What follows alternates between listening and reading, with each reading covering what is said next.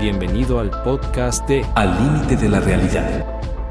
El programa transmitido desde Los Reyes de Salgado, Michoacán a través de la estación La Que Buena. Conducido por el ingeniero Juan José Hernández Segura, el ingeniero José Antonio Ayala Urbina y la licenciada Blanca Esther López Castellanos. Nos puedes encontrar en Spotify, Amazon Music, Samsung Podcasts, Apple Podcasts, Pandora, Tune Radio, iHeartRadio y Dice. Síguenos en Al límite de la realidad y encontrarás las transmisiones de todos los programas. Al límite de la realidad. Escuchemos la promoción de nuestro patrocinador, Biosa, Biomanejo Integral Orgánico Sustentable para la Agricultura Sociedad de Producción Rural. Para más información, visite biosa.org.mx. Al límite de la realidad. La promoción de la semana. TDZ es una citoquinina sintética fitorreguladora del crecimiento de absorción foliar a tan solo 600 pesos la bolsa de 100 gramos. 6-BAP es un regulador de crecimiento. Promueve la división de las células. Promueve el crecimiento y elongación de las células. Y promueve la germinación a tan solo 700 pesos la bolsa de 100 gramos. El caldo sulfocálcico es un caldo mineral muy útil para controlar enfermedades ocasionadas por hongos en los cultivos, a tan solo 400 pesos la garrafa de 20 litros. El exhibiado de lombriz es un compuesto orgánico y biológico de alta eficiencia, a tan solo 120 pesos la garrafa de 20 litros, válido trayendo tu garrafa. Silicio al 92% promueve el crecimiento erecto de las plantas y evita que se doblen y se caigan, a tan solo 500 pesos la bolsa de 10 kilos. Visítanos para más promociones. Orgánico, sabe y nutre mejor. Te esperamos en Mario Andrade Andrade número 10, detrás del Oxo de la Higuerita. Sí, pero muy buenos días tengan todos ustedes. Hoy, 16 de septiembre, nos toca un sábado, pues, eh, solemne, un sábado de muchos comentarios, de mucha historia. Y gracias porque están con nosotros. Blanquita, buenos días. Buenos días, ingeniero. Buenos días a toda la gente que ya nos escucha y nos ve en este programa de Al Límite de la Realidad. Es un placer estar nuevamente con ustedes. Bienvenidos. McLean, buenos días, Francisco. Hola, buenos días. Aquí atendiendo la cita con el aniversario solemne de los menciones de nuestra independencia. Buenos días. Bueno, nos independizamos de España, pero no hemos logrado la independencia total de este país porque pues hay seguimos subyugados por algunas naciones poderosas, hay que mencionarlo como que no queremos reconocer. Siento que cuando reconozcamos que dependemos de los criterios, de las cosas de otros países. Eh, antes era España, después fue Inglaterra, Francia, eh, y bueno, pues hasta nos mandaron un, en su momento, en sus tiempos, un monarca, ¿no? Este, Emperador. un emperador, eh, y que, pues, siempre han querido gobernarnos, algunas veces lo han logrado, otras veces nos hemos escabullido, pero pues no hay una independencia como tal y nunca la va a haber. Uno quisiera que hubiera una codependencia, más bien, pero que no nos estuvieran dictando lo, lo que debe de hacer.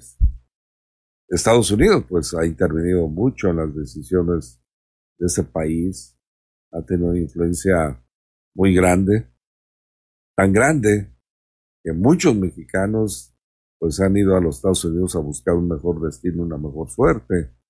Llaman poderosamente la atención y Estados Unidos lo sabe como una nación de poder, ya no únicamente bélico, sino también económico. Y ese país no va a crecer si, y no se va a independizar si no logramos generar la infraestructura que necesitamos, si no logramos, pues ahora sí, producir y además de producción, eh, meternos de lleno a lo que pudiera ser eh, la generación, la creación de tecnologías nuestras eh, para poder satisfacer primeramente el mercado interno y después pues eh, el mercado internacional. Tenemos muchas broncas, muchos problemas hoy. El cambio climático es uno de ellos que todavía no lo queremos reconocer pero estamos viendo unas lluvias pocas. Esto es fuerte, sí, pero pocas. No se está humedeciendo el suelo, los mantos freáticos nos van a dar un dolor de cabeza porque no va a haber agua y si no hay agua, pues el alimento va a disminuir y al rato la guerra para alimentarnos, aparte la guerra del agua, ¿no? Este, que vamos a, a tener que luchar, pero aún así todavía no lo comprendemos, no lo entendemos, seguimos devastando bosques, estamos cambiando la identidad de este planeta. Y al rato no va a haber tampoco aire, se va a ir enrareciendo. Quizás nuestros pulmones van a crecer como una respuesta a este tipo de cosas, porque el ser humano también se adapta, porque si no se adapta, pues muere. Pero estamos hablando de una independencia de hace 213 años que inició una lucha entre hermanos, porque yo quiero pensar que todos somos hermanos en este mundo, nada más que nos han dividido como naciones, y, alguien se adueña de las naciones y ya no las sueltan, ¿no? Los poderosos también de cada país. Eh, y bueno, pues aquí estamos. Blanquita. Así es, ingeniero. Pues el día de hoy, como sabemos, festejamos la libertad de nuestro país y pese a todas las circunstancias y la historia que estamos viviendo, creo que eh, es un honor, es un privilegio vivir en México. A pesar de todas las cosas que podemos eh, añadir, no tan buenas, pero tenemos libertad. Los que tenemos hemos tenido la oportunidad de ir a otros lugares, a otro país, nos damos cuenta que en México lo tenemos todo que nos ha hecho falta valorarlo, que nos ha hecho falta cuidarlo y que pues definitivamente ser mexicano es, es, un honor. Y hoy estamos festejando precisamente esa lucha de independencia que, que, inició un día como hoy, hace 213 años, pero que duró 11 años para culminarse. Vivió varias etapas, hubo varios caídos, hubo varios héroes también que, que resistieron y que gracias a todos ellos hoy gozamos de estas libertades, de estos derechos, de todo esto que, México nos brinda como un país libre y soberano. Vamos a escuchar algo de historia, eh, porque a veces es bueno refrescarnos esos sucesos. Adelante, por favor.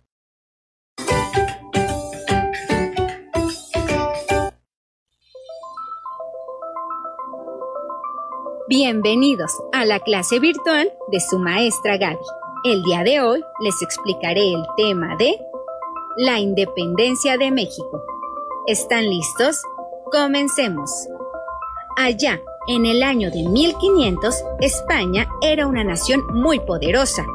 Conquistó y colonizó un nuevo mundo, que más tarde se conoció como América. En estas nuevas tierras, los españoles se establecieron con sus familias y a sus hijos que nacieron en las colonias se les llamaron criollos. Los españoles o peninsulares ricos controlaban todo el comercio y eran dueños de las minas y de las haciendas. Algunos criollos heredaban grandes fortunas y aunque muchos de ellos se preparaban en seminarios y universidades, los españoles ocupaban siempre los mejores puestos. Los españoles eran los más ricos y controlaban tanto el comercio como la política. Así estaba la situación cuando en 1808 el emperador francés Napoleón Bonaparte invadió España, destronó al rey Carlos IV y puso en su lugar a su hermano José Bonaparte.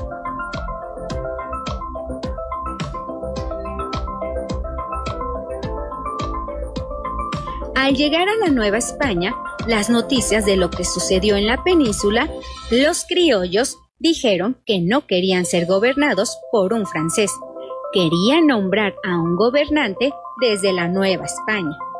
Pero los españoles peninsulares se opusieron. Los criollos, por su parte, se juntaron a discutir las mejores maneras para poder gobernarse a sí mismos mientras volvía a haber un rey en España. Las autoridades perseguían a los criollos, y un grupo de estos decidieron empezar una conspiración en contra del gobierno.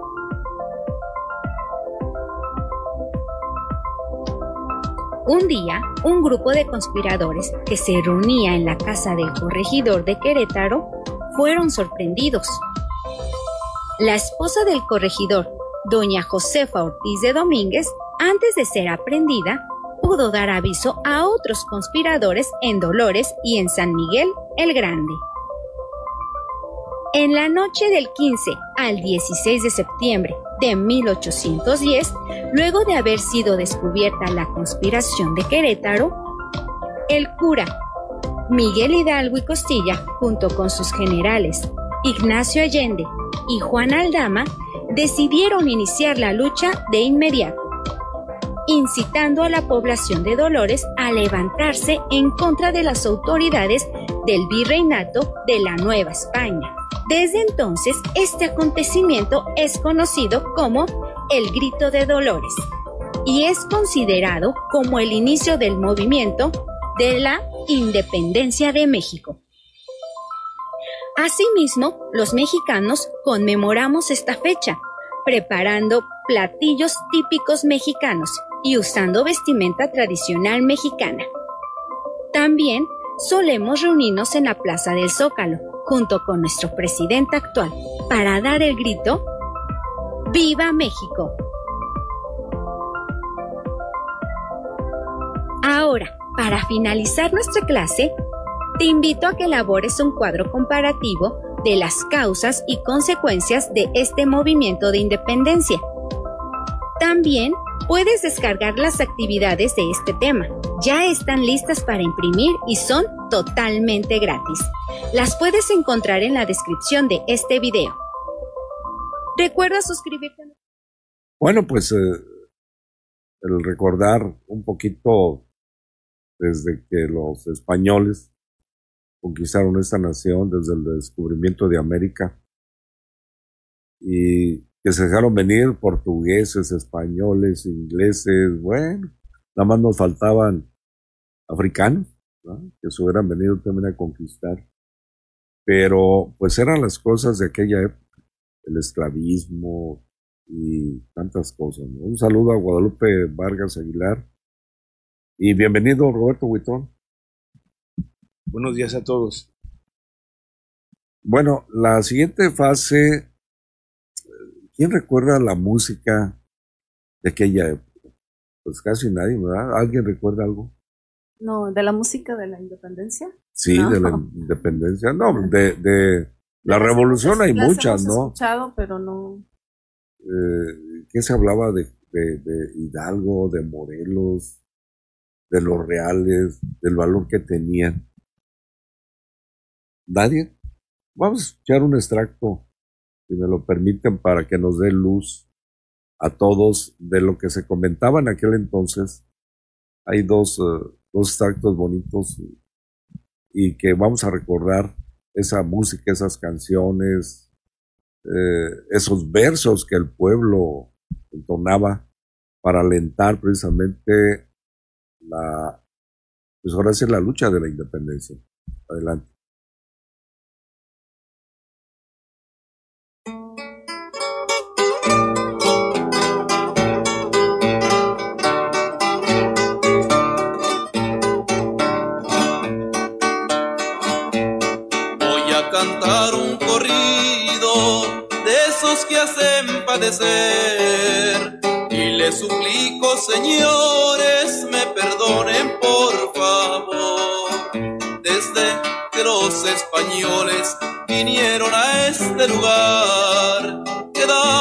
Esclavizados sin tener tierra ni hogar.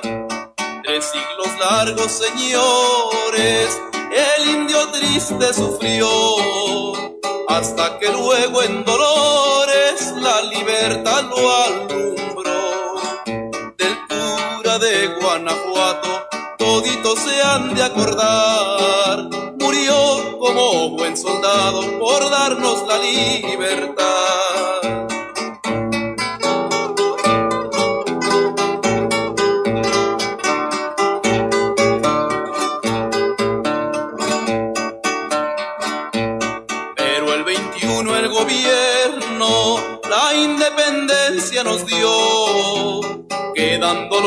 Españoles dueños de nuestra nación. Toda la tierra tomaron y al indio nada quedó, sin pensar que por ser dueño durante once años peleó. Por eso el indio ha sufrido miserias, hambre y dolor, esperando le devuelvan sus tierras que tanto amó. Le pide al cielo que lo quite de vivir, con eso que mejor muerto ya no tiene que sufrir. No solo de alegría se llora, también de pesar se canta. Tres siglos. Ya desde la colonia se escuchaban en la Nueva España pleitos entre gachupines y criollos que decían Minas sin plata, sin verdad mineros, mercaderes por ella codiciosos, caballeros de serlo deseosos, con mucha presunción bodegoneros, mujeres que se venden por dineros, dejando a los mejores muy quejosos. Calles, casas, caballos muy hermosos, muchos amigos, pocos verdaderos. Negros que no obedecen a sus señores, señores que no mandan en su casa, jugando sus mujeres noche y día, colgados del virrey mil pretensores, tiánguez, almoneda, bebetría, aquesto en suma en esta ciudad pasa. Los criollos contestaban con donaire. Viene de España por el mar salobre a nuestro mexicano domicilio un hombre tosco, sin algún auxilio, de salud falto y de dinero pobre. Y luego que caudal y ánimo cobre, le aplican en su bárbaro concilio otros como él, de César y Virgilio, las dos coronas de laurel y robre. Y el otro, que agujetas y alfileres vendía por las calles, ya es un conde en calidad, y en cantidad un fúcar, y abomina después el lugar donde adquirió estimación, gusto y haberes, y tiraba la jávega en Sanlúcar. Así expresaba el pueblo a través de la poesía popular durante la colonia su lucha en contra de los gachupines insolentes y discriminadores, en contra de los virreyes y en contra de la Inquisición. En cuanto a la música, muchas fueron las modalidades que llegaron a México por diferentes vías. Las más importantes fueron las llegadas de España, pero también las que trajeron consigo los esclavos negros. Por supuesto, existían las formas musicales usadas por los grupos indígenas de nuestro país a la llegada de los conquistadores, pero las instituciones coloniales mucho cuidaron que no se propagaran las expresiones populares de negros y mestizos. Como ejemplo de ello, encontramos el ocurso elevado por Fray Nicolás Montero a la Santa Inquisición en contra de Chuchumbé. Por sentirse lastimado del grave daño que causan en esta ciudad, particularmente entre las mozas doncellas, las coplas de un canto que se ha extendido por esquinas y calles de esta ciudad, que llaman el Chuchumbé, por sumamente deshonesto por lo que suplico a vuestra señoría se digne atajar el mucho escándalo y ofensas de su divina majestad resultan, mandando que por vía de excomunión que el notario publique en los púlpitos de los conventos de esta ciudad, recogiendo los muchos versos que se han escrito. La resistencia popular se manifestaba entonces a través de infinidad de canciones y bailes en los que satirizaban la vida y costumbres de los españoles, sus instituciones y creencias.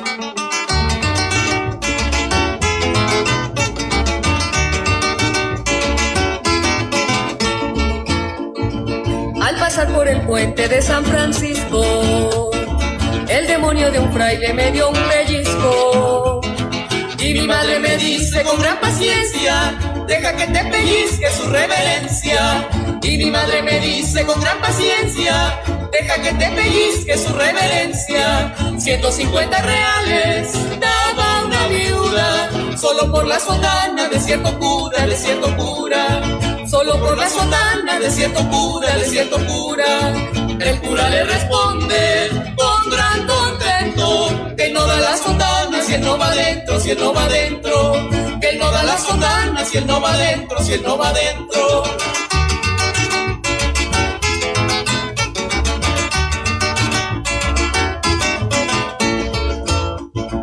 Al pasar por el puente de San Francisco el demonio de un fraile me dio un pellizco.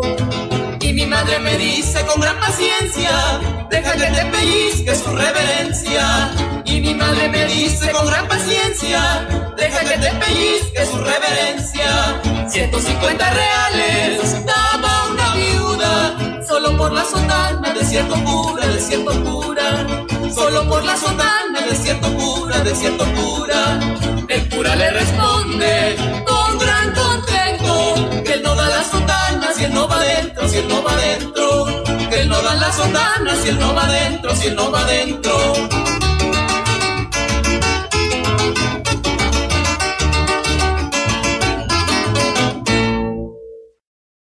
Y ya en plena revolución insurgente, la poesía popular y la música, que anunciaban la tormenta, se convirtieron en un arma más en contra de la opresión esclavista. Al desaparecer el veto por la ejecución e interpretación de las formas culturales del pueblo, éstas se extendieron por todo el país. Cada región las adecuó a sus necesidades y costumbres. Gabriel Saldívar plantea un panorama de la música en aquella época. Su propagación es tal que supera a la difusión de la prensa rebelde, y son vistos por las autoridades realistas como peor enemigo que la sola palabra hablada. Quizás sin saberlo ni quererlo, los que se ocupaban de componer marchas y cantos contribuían grandemente a su causa, y lograban por ese medio infundir horror en los dirigentes del bando contrario. De esta manera, se echaban las raíces de un nacionalismo musical, ya que sólo aceptaban las formas del país. En esta época toma forma definitiva y se afianza la estructura de tipos musicales nuestros. El jarabe, que había sido prohibido por su sentido sexual pecaminoso, y en general los sonecitos del país cobran brío inusitado y se extienden por todos los rincones del territorio convulsionado por la lucha. Desde el inicio de la revolución insurgente, el ingenio popular hizo objeto de sus composiciones, en poesía y canto, a los líderes más destacados de la insurrección. De Guanajuato es este ejemplo.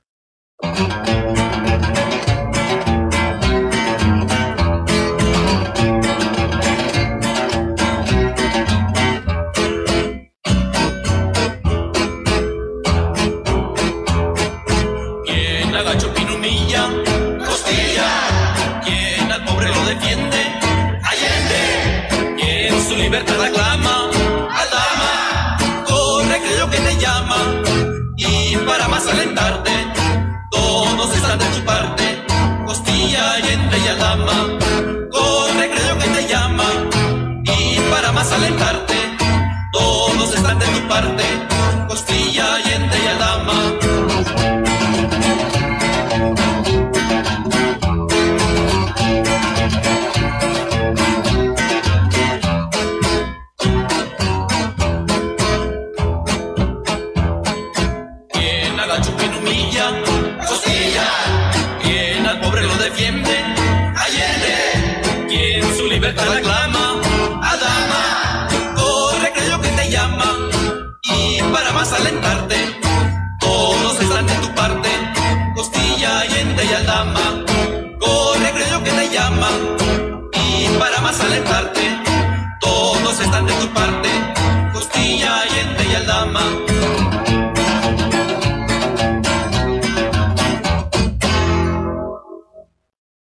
Es el pueblo mexicano un cantor muy expresivo y simpático.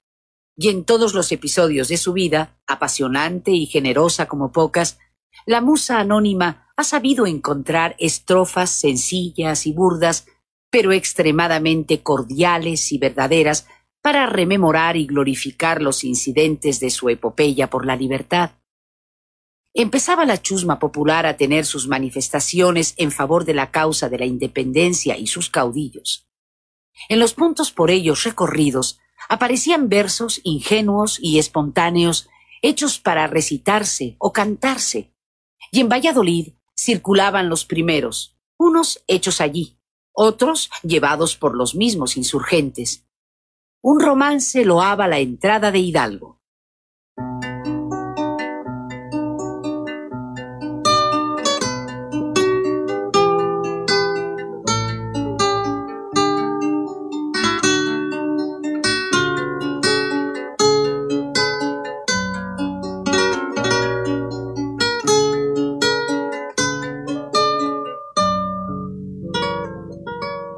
Hoy Valladolid gozoso reconoce sus ventajas. Ha llegado un gran señor que no se duerme en las pajas. Su entrada se llegó a ver en 1810 a 17 del mes de octubre se debe creer.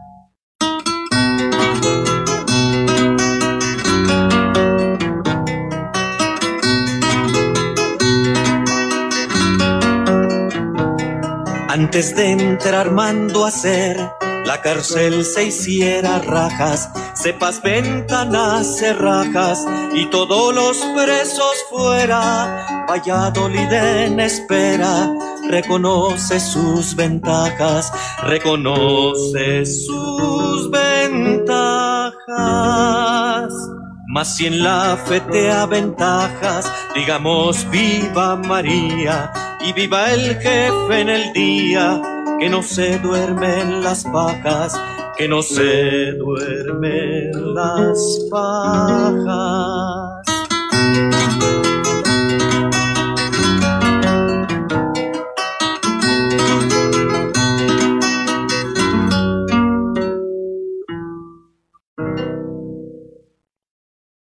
Miguel Hidalgo y Costilla, conocedor de los mejores poetas, también escribió dos famosas décimas en un muro de la cárcel la víspera de su fusilamiento.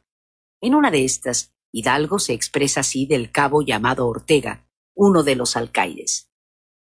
Ortega, tu crianza fina, tu índole y estilo amable, siempre te harán apreciable aun con gente peregrina. Tiene protección divina la piedad que has ejercido con un pobre desvalido que mañana va a morir, y no puede retribuir ningún favor recibido. Pocos son los testimonios musicales que se conservan actualmente de aquellos años. En cambio, no sucede así con las letras de canciones o versos de sones y guapangos rescatados a través de algunos documentos, como son los de los procesos de infidencias seguidos a los simpatizantes de los insurgentes. Claro ejemplo de ellos es el del canónigo don Martín García de Carrasquedo. Es don Martín García de Carrasquedo íntimo amigo, confidente y correligionario del cura Hidalgo y su vicario en la parroquia de San Felipe Torres Mochas. Persona muy amiga de los insurgentes, a quienes reunía en su casa con el pretexto de bailar, cantándose en las tertulias canciones en boga a las que se aplicaba letra sediciosa. Las mañanitas insurgentes, el jarabe loco, las boleras del cura, la valedora, la indita, la zagala, la filis y otras eran las preferidas y entusiasmaban de tal manera a los concurrentes que indefectiblemente terminaban con lanzar el grito de ¡Viva América! En este proceso de infidencias, seguido a don Martín García, quedaron registradas algunas canciones y poemas tachados de agitadores. Dicen que soy insurgente, de eso no me da cuidado. Más vale ser insurgente que ser acallejado. Sonados valientes del señor Morelos, aboquen cañones y hagan prisioneros. Soldados valientes del señor Negrete, toquen a de huello y entren a machete. Morelos fue una de las figuras más honradas por el pueblo y del que se conservan mayor número de versos y canciones. Carlos María de Bustamante llevaba un diario de las campañas de Morelos y recuerda que, antes de entrar en el ataque, cuatro músicos de José Osorno tocaban.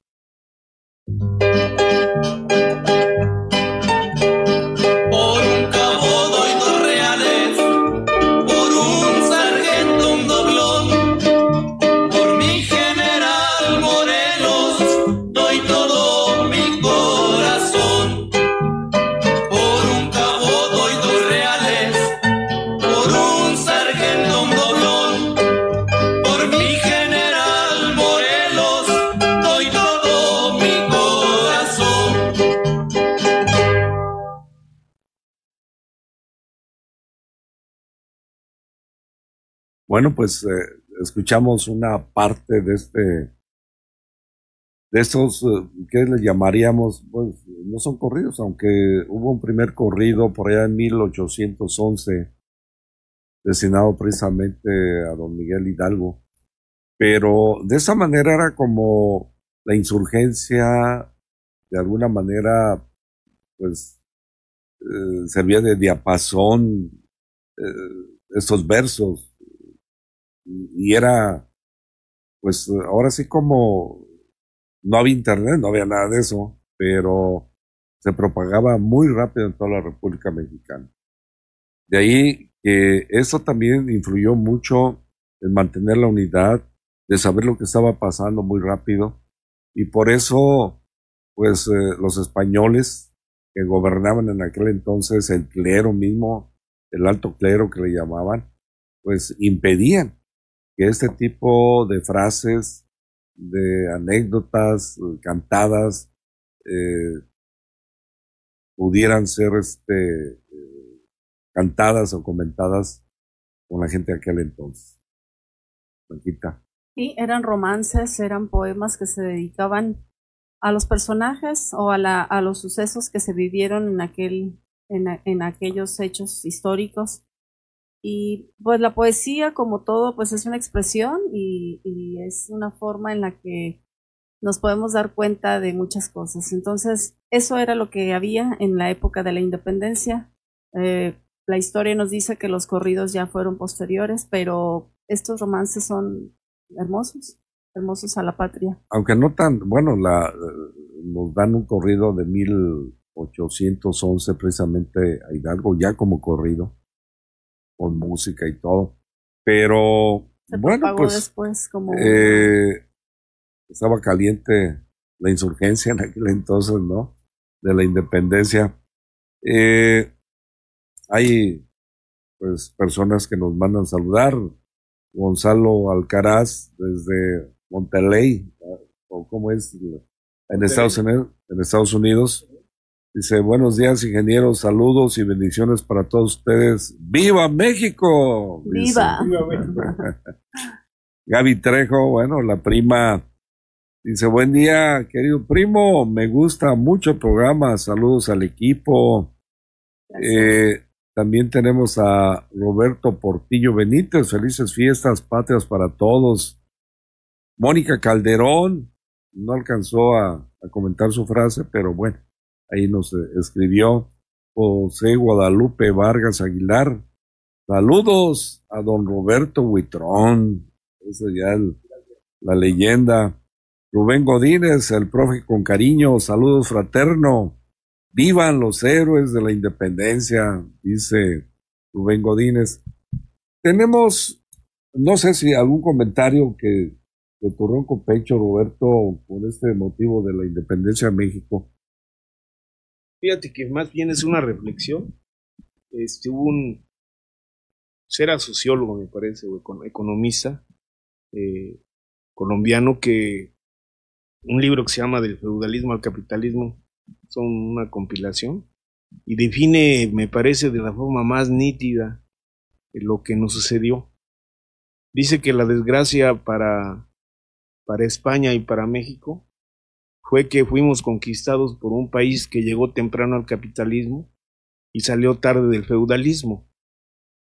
Es una frase, pues, si la analizamos, es una frase contundente, porque efectivamente en la etapa primera del capitalismo, que era el mercantilismo, pues, España fue punta de lanza, ¿no? A través de la navegación empezó a conquistar el mundo. Pero la condena, como dice Puy Gross, es que sale temprano del capitalismo y ahí se queda.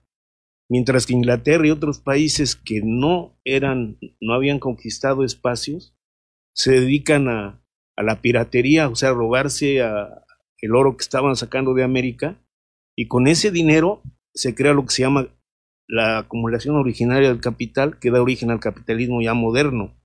Entonces ellos como no tienen espacios, empiezan a fabricar este, cosas, Inglaterra, Flandes, todos estos países, y empiezan a, España, como tiene riqueza, no desarrolla su industria, entonces empieza a comprar todo lo que quiere comprar, o sea, y además cuestiones fastuosas, no, no, no reinvierte su dinero, se lo atesora, no lo, no lo, no lo reinvierte.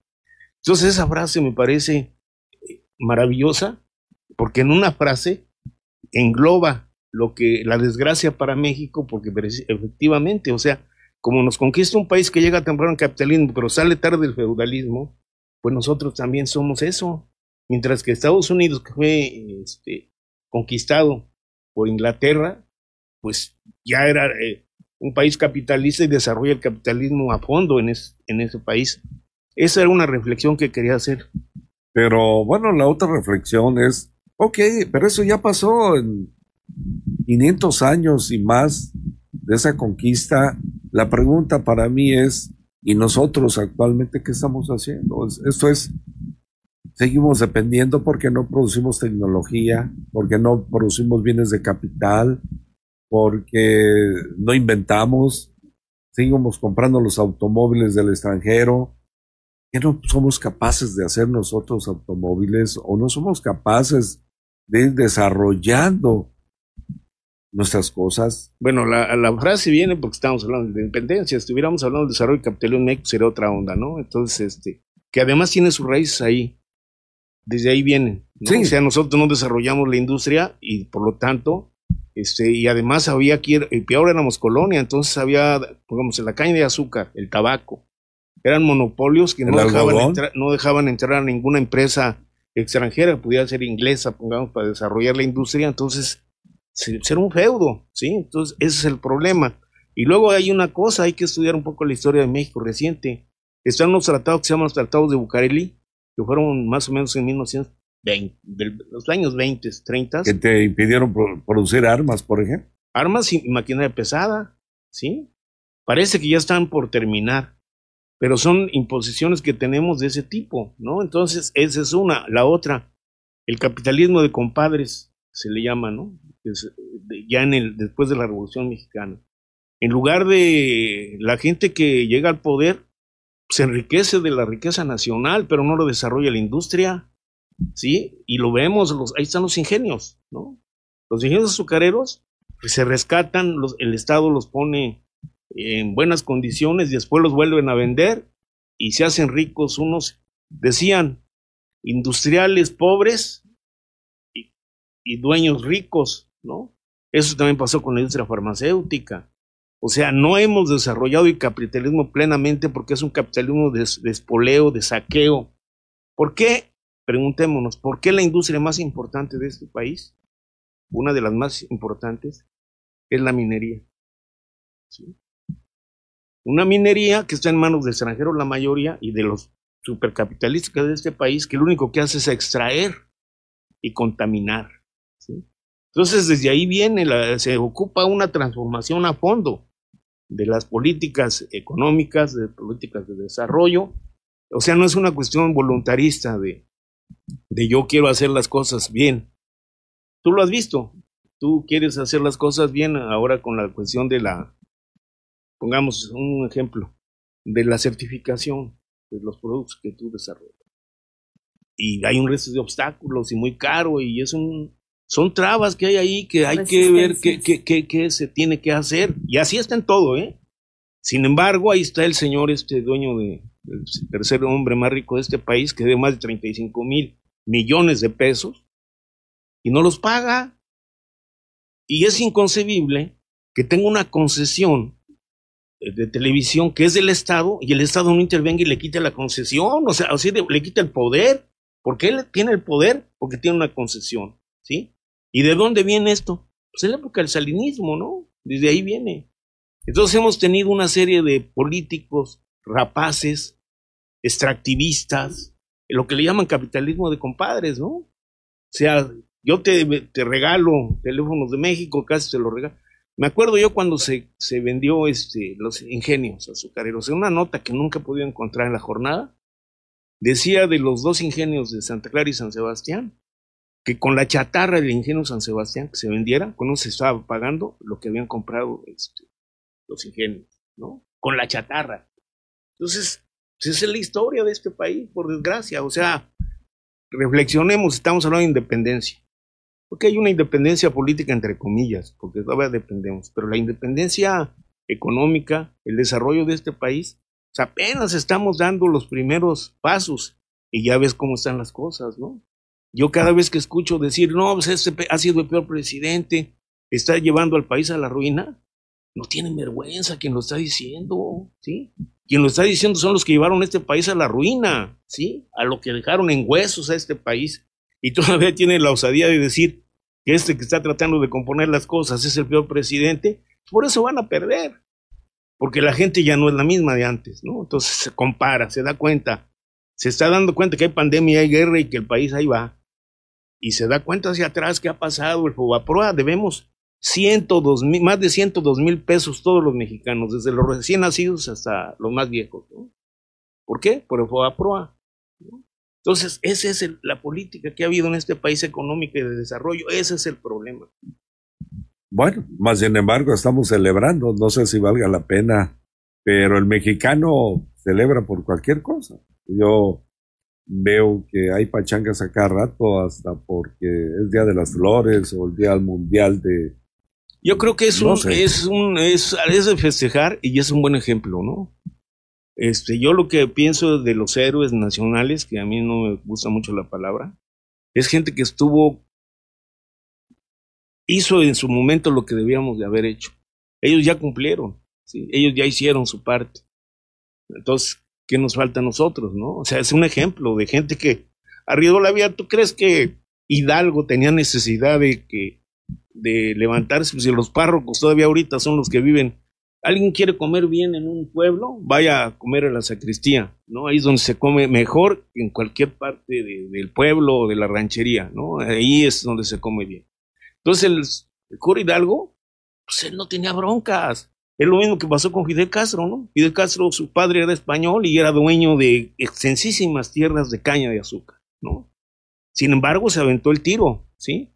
Es gente que, que, tiene un, está en el momento histórico adecuado y cumple, tiene un compromiso más allá del compromiso individual y, da el, el, golpe, da el, Es lo que nos falta. Yo creo que esa es la reflexión que tenemos que hacer ahora. ¿Qué tenemos que hacer nosotros como mexicanos en, en el primer cuarto del siglo XXI para que este país, porque tenemos, es increíble cuando viajamos por este país, es inmenso este país y a pesar del saqueo y de todo, lo que le han hecho todavía es rico, ¿sí? Hermoso, tenemos playas, tenemos... Eh, Todos los extranjeros que vienen aquí se quedan maravillados. Por eso todo el mundo quiere este, quedarse. Tenemos de todo, desierto, selva, este, bosques, mares, mares, inmensos, ¿no? Por, de todo. Lo que nos falta es gente que, que esté al, al último grito de la, de la política y de la economía, ¿no? Que sea una gente y que se aplique la ley, más que nada. Bueno, pues a pesar de eso, esta celebración, como la muerte también, este, nos hace reflexionar. Como tú dices, alguien ya dio la vida, ¿qué estamos haciendo nosotros? ¿Qué granito de arena o qué?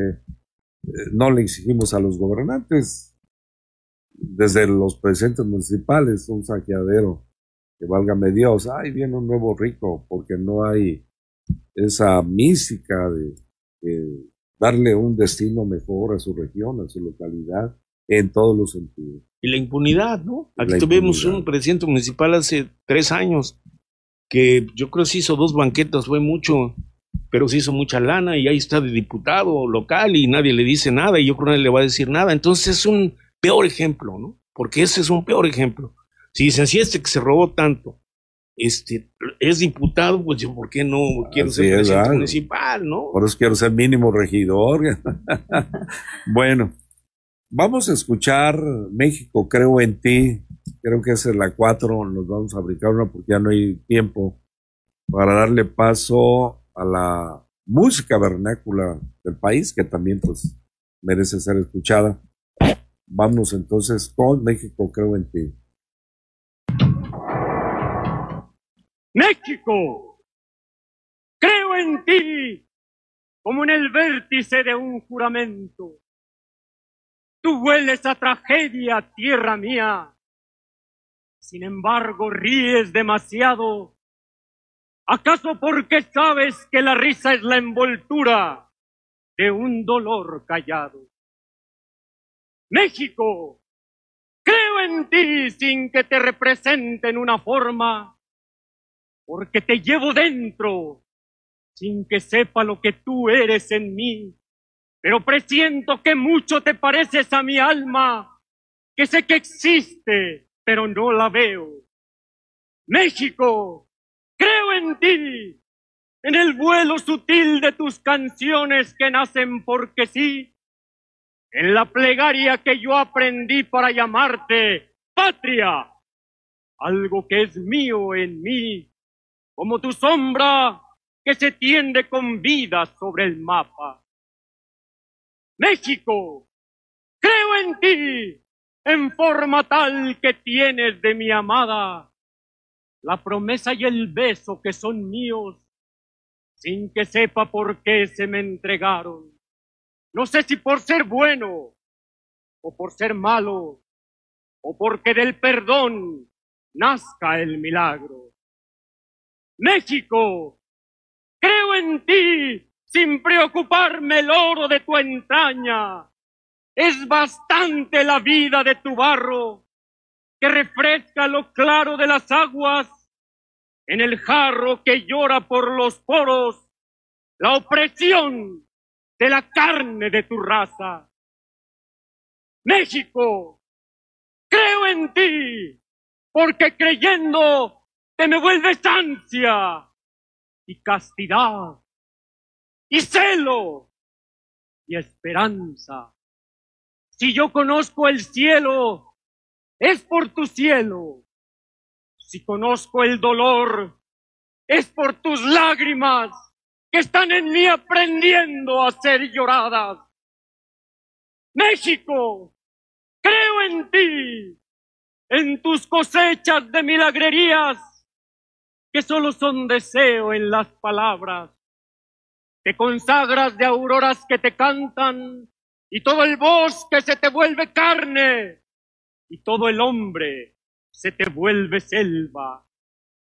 México, creo en ti porque nací de ti como la flama es compendio del fuego y de la brasa porque me puse a meditar que existes en el sueño y materia que me forman, y en el delirio de escalar montañas.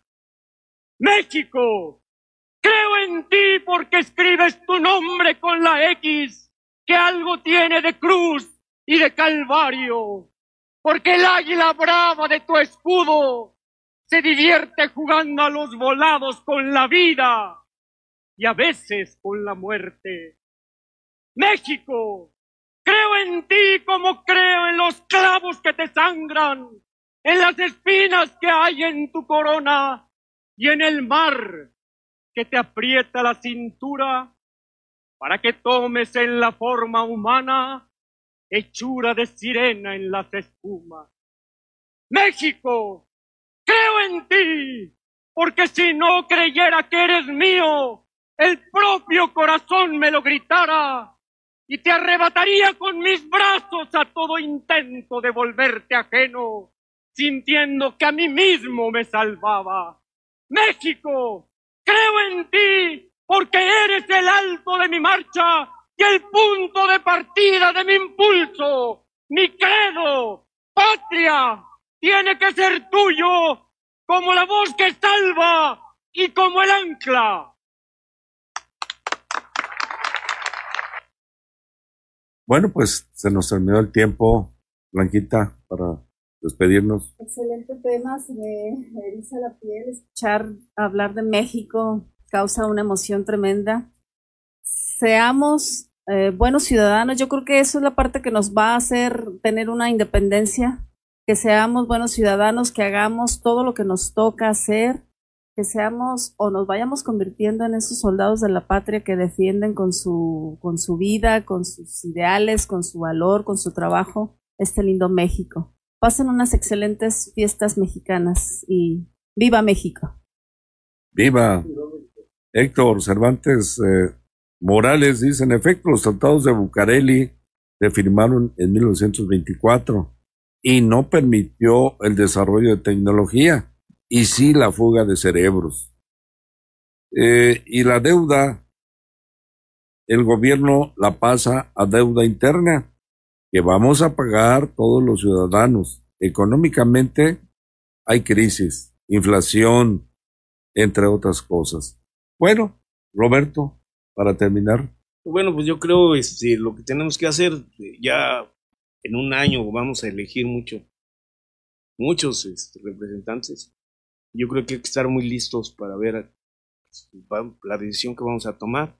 Yo confío mucho, el pueblo de México en seis años, doce años ha avanzado como no tienen idea en términos de, de que ya no lo engañan tan fácilmente. Sin embargo, pues hay todavía gente que, que pues, se quedó ahí retrasada y no son pocos, son varios millones, ¿no? Eso es lo que apuestan los conservadores. Pero yo creo que sí tenemos que reflexionar, este, más que en el partido, por las personas que van a gobernar porque en todos los partidos hay colados que, que pues agarran la bandera del partido y a la mera hora son nefastos, ¿no? Entonces hay que ver a las personas, todos tenemos una historia, ¿no? Y yo creo que es momento de que para que este país avance necesitamos pues, elegir a la gente que, que puede sacar adelante su compromiso, porque además es un compromiso, les pagamos todos nosotros, eso lo debemos pensar. Entonces, este, ver los proyectos, qué proyectos tienen. Se viene una cuestión definitoria en este país. En, como nunca se van a elegir tantos, tantas personas, ¿no? Es la primera vez en la historia que desde presidentes municipales, cabildos, diputados, congresos que se van a renovar, gobernaturas y obviamente la presidencia de la República. Entonces es un momento que, que tenemos que reflexionar en estas fiestas patrias y que viva México. Viva. Viva. Gracias, Francisco McLean emocionado, emocionado de estar aquí con ustedes y de festejar esta fecha con tanta alegría y con tanta pasión. Viva México. Gracias Maribel por estar aquí viendo cómo se hace un programa de radio. Muchísimas gracias por la invitación. Que viva México. Muy bien, pues nos vamos, nos despedimos con esta música vernácula. A ver cuántas alcanzamos a pasar. Ya llegó Fátima.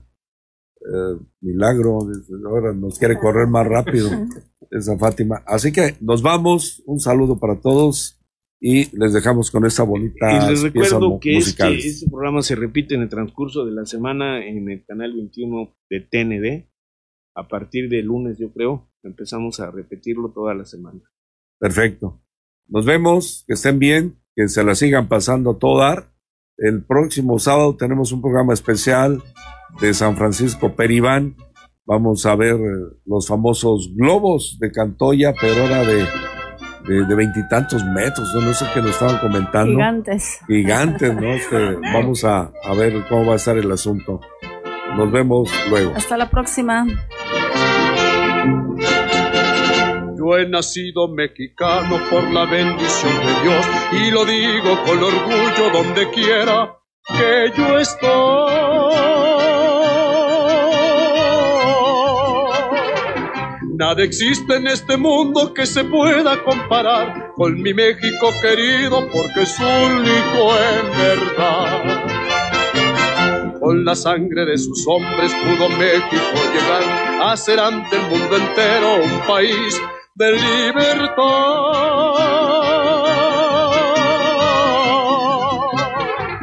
Para México no existe ni tirano ni opresor, somos libres como el viento, el destino.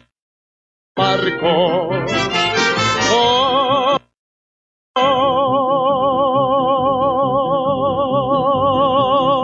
México mío, cómo te adora mi corazón. Ay, qué orgullo siento de haber nacido bajo tu sol. Y no es mentira.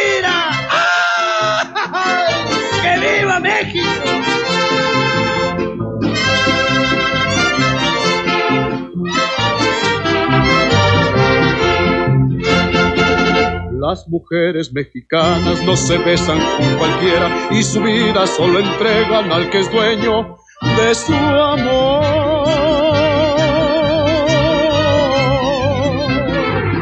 Cuando empeña un mexicano la palabra o el honor, es capaz de dar la vida por cumplir como el mejor.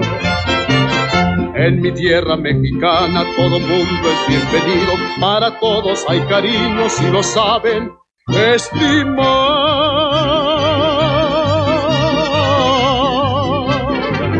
Por la buena el mexicano es amigo verdadero, pero en cambio por la mala no se tienta el corazón.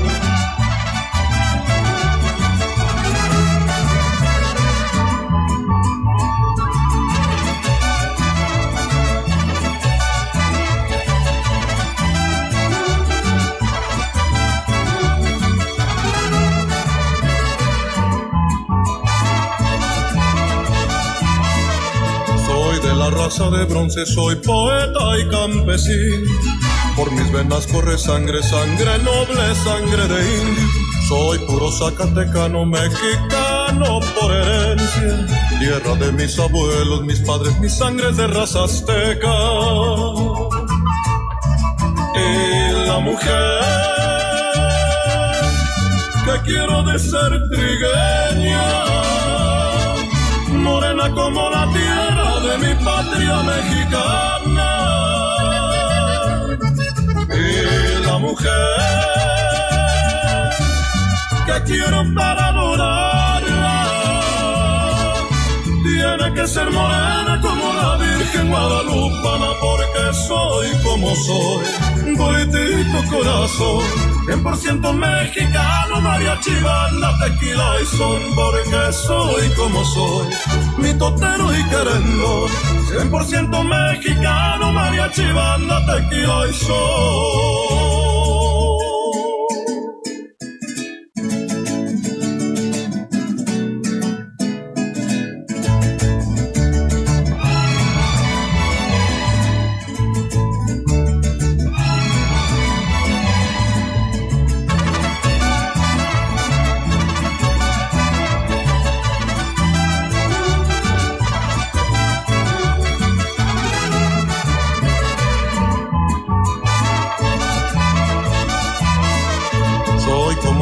Real que solita se mantiene.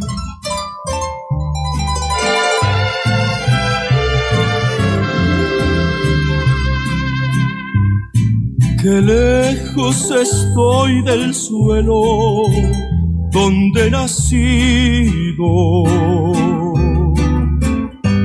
Inmensa nostalgia invade mi pensamiento.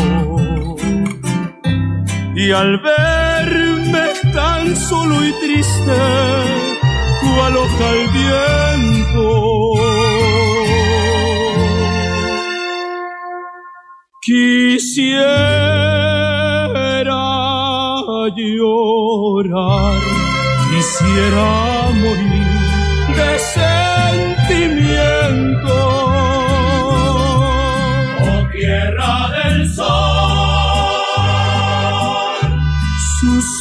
Suspiro por verte.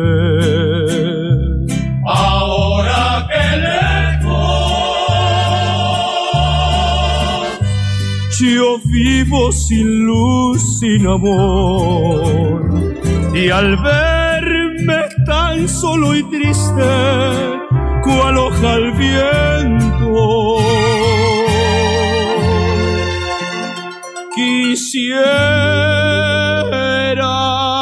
llorar, quisiera morir de sentimiento.